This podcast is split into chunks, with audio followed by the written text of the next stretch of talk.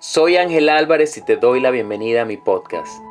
Creo fielmente que el movimiento es vida y que la salud es la sumatoria de todas las energías que nos rodean. Y a partir de una conexión consciente con nosotros mismos, obtendremos las herramientas que nos permitirán dejar en nuestro mundo una huella.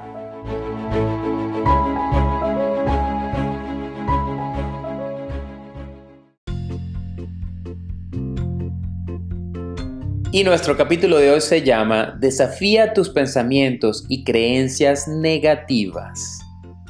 Imagina que tienes un amigo estúpido y cada cosa que sale de su boca simplemente lo aceptas como una verdad.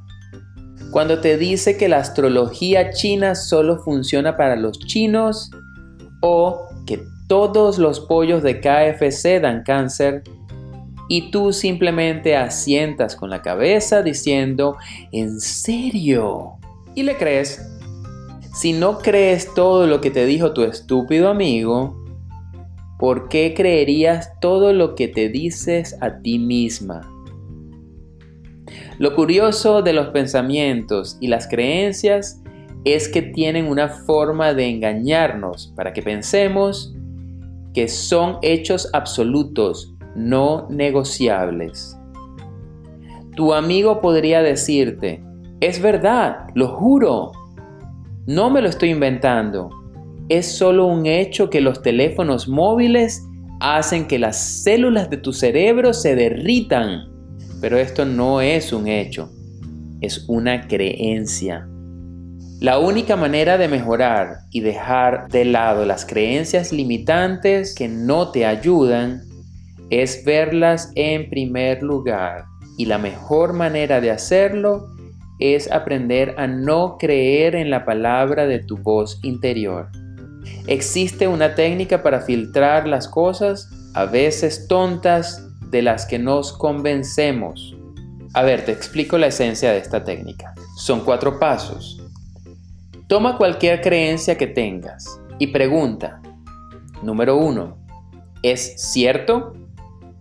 Vas a tener por supuesto dos opciones, sí o no. Si la respuesta es sí, sigue al paso 2. Si la respuesta es no, pasa al paso 3. El paso 2 es preguntarte, ¿puedes saber absolutamente que es verdad? Vas a tener dos opciones, sí o no. El paso 3, pregúntate, ¿cómo reaccionas? ¿Cómo te sientes qué sucede en ti cuando crees en ese pensamiento.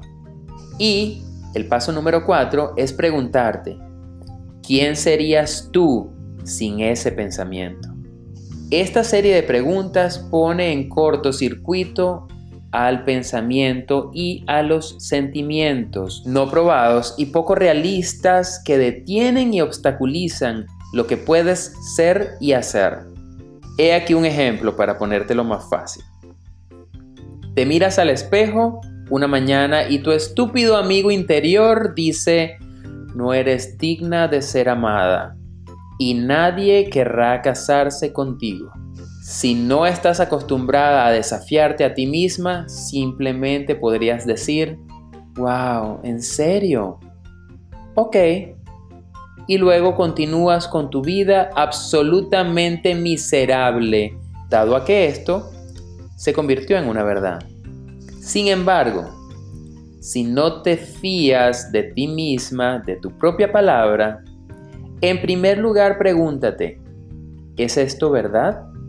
Digamos que estás siendo un poco terca y dices, sí, es que no he tenido una relación en tres años.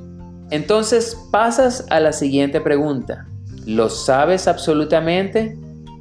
Y tu respuesta es honestamente, bueno, eso no es tan cierto. La gente se casa más tarde en la vida y fui amada en el pasado y volveré a ser amada en el futuro. Y de hecho, varias personas me han estado diciendo lo increíble que soy. Entonces, ¿cómo reaccionas llevando este pensamiento contigo?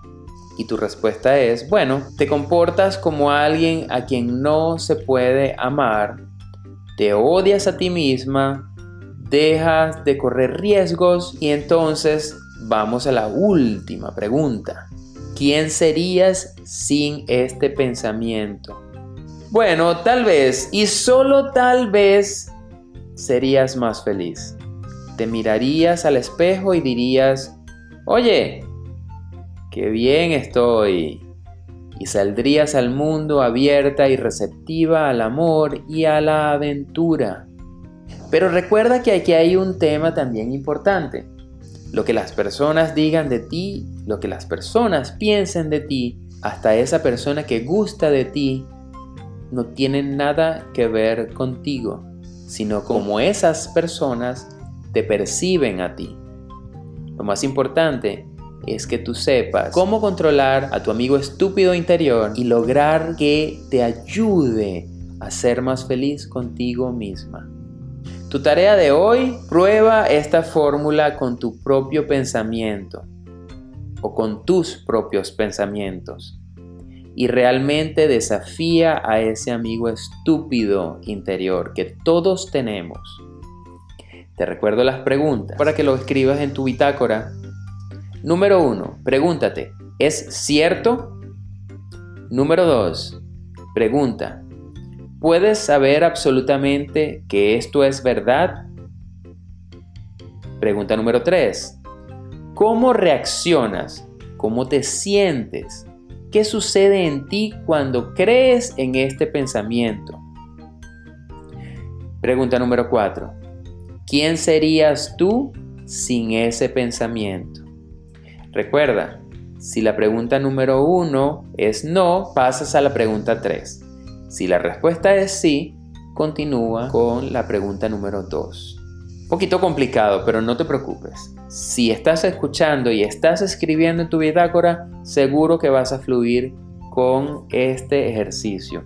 Y te aseguro, te aseguro, te aseguro que te va a dar resultados increíbles. Y esto siempre se lo decía a mis atletas de gimnasia. No podemos convertirnos en nuestro peor enemigo. Cuando nos decimos que no podemos, que no sabemos o que no merecemos o cualquier pensamiento negativo que sea en nuestra contra, evidentemente eso nos va a poner un grillete en el tobillo que no nos va a dejar avanzar y hacer felices realmente. Practícalo.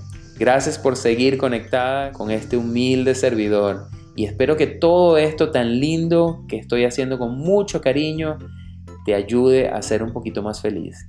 Recuerda, compártelo con tu gente bonita, esa gente que quieres que de verdad tenga un poquito más de felicidad en su vida. Gracias.